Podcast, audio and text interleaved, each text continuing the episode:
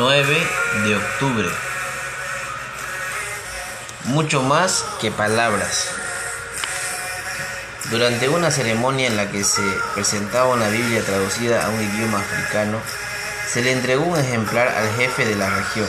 En agradecimiento, levantó la Biblia hacia el cielo y exclamó, Ahora sabemos que Dios entiende nuestro idioma. Podemos leer la Biblia en nuestra lengua nativa.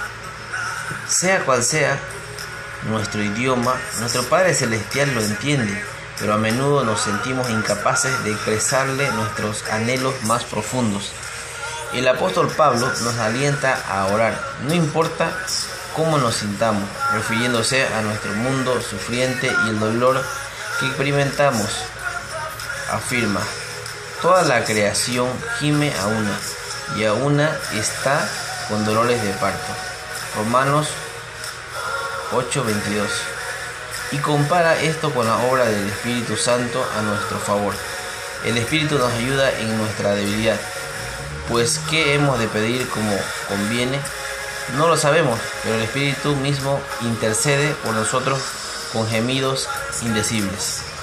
El Espíritu Santo de Dios nos conoce íntimamente nuestros anhelos, el lenguaje de nuestro corazón, las palabras que no decimos y nos ayuda a comunicarnos con Dios y a transformarnos a la imagen de Cristo.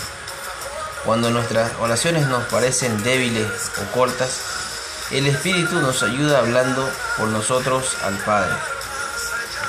Señor, gracias por entender mi lenguaje y mis anhelos más profundos.